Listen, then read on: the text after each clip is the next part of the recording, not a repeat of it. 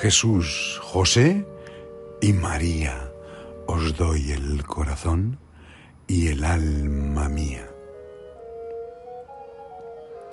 Cuenta el padre Ro en su libro de los sábados que en un pueblo de Hueldres, por el año 1465, una soltera llamada María fue enviada por un tío suyo a comprar algunas cosas al mercado de Nimega, con orden de quedarse aquella noche a dormir en casa de otra tía suya. Esta no la quiso recibir y tuvo la sobrina que volverse, mas haciéndosele de noche, en el camino empezó despechada a llamar al demonio, que no tardó en aparecer en figura de hombre, prometiéndole que la ayudaría con tal que hiciera dos cosas. Todo lo haré, respondió la infeliz. Pues la una es, volvió a decir el diablo, que de hoy en adelante no te has de hacer la señal de la cruz y la otra, que has de mudar el nombre. En la de la cruz convengo, contestó ella, pero nombre tan dulce como el de María no me lo mudo. Pues yo no te favorezco, replicó el enemigo.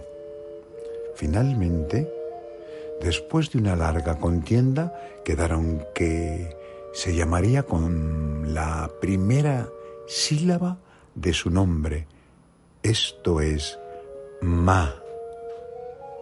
Y se fueron juntos a la ciudad de Amberes, donde vivió seis años con tal mal compañero en el estado infelicísimo que se deja pensar, al cabo de los cuales tuvo deseos de volver a su patria, y aunque él se negaba mucho, al fin condescendió. En Nimega, hallaron que se estaba representando en público un drama de la vida de la Virgen, a cuya vista la pobre Ma sintió avivarse la centella que conservaba en el corazón de afecto para con la Virgen Santísima y empezó a llorar. A esto el demonio le dijo muy enojado, ¿qué hacemos aquí? ¿Quieres que nosotros representemos otra comedia más graciosa? Y tiraba de ella para apartarla de allí por fuerza, mas ella se resistía, conociendo entonces que iba a perderla para siempre, la levantó en el aire y la dejó caer en el tablado.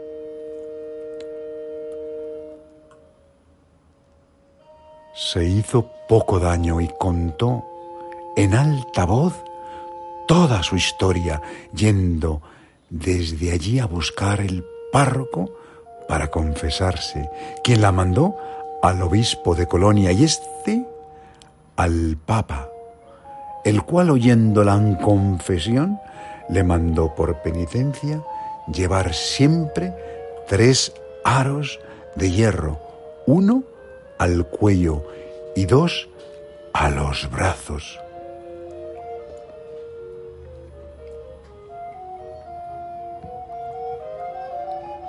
Obedeciendo la penitente y llegando a Maastricht, se encerró en una casa de recogidas donde vivió 14 años en rígida penitencia, al cabo de los cuales, al levantarse una mañana, vio rotas por sí las tres argollas y pasados otros dos, murió con fama de santidad, dejando dicho que la enterrasen con aquellos hierros que de esclava del demonio la había hecho sierva feliz de su divina liberadora.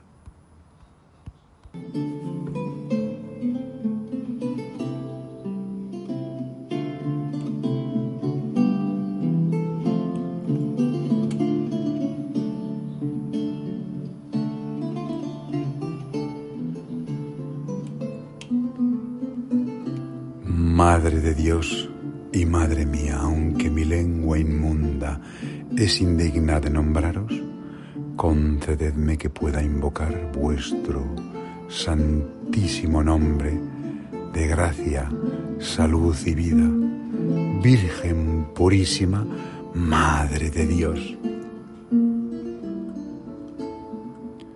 Que vuestro nombre sea escudo y defensa, y concededme, si lo tenéis a bien, que en todas las necesidades, peligros y tentaciones, con especial favor a la hora de la muerte, clame sin cesar, María, María, María, y poniéndome en vuestros brazos, clementísima Madre, bendeciros por toda la eternidad en el cielo.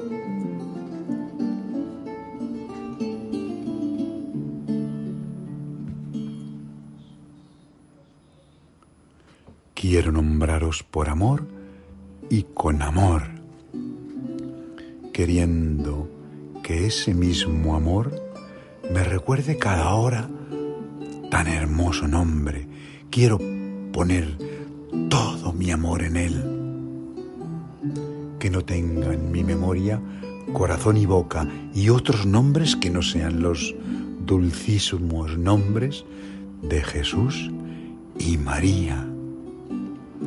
Redentor y Madre de mi alma, os pido como gracia especial a la hora de mi muerte que las últimas palabras que articule sean Jesús, José y María. Os doy el corazón y el alma mía. Y es que cuando casi nada nos vale, cuando casi nada nos llena, a ti acudo, oh Jesús, en ti espero, oh María. Tú, Señor, eres el poder y la gloria, en vos confío.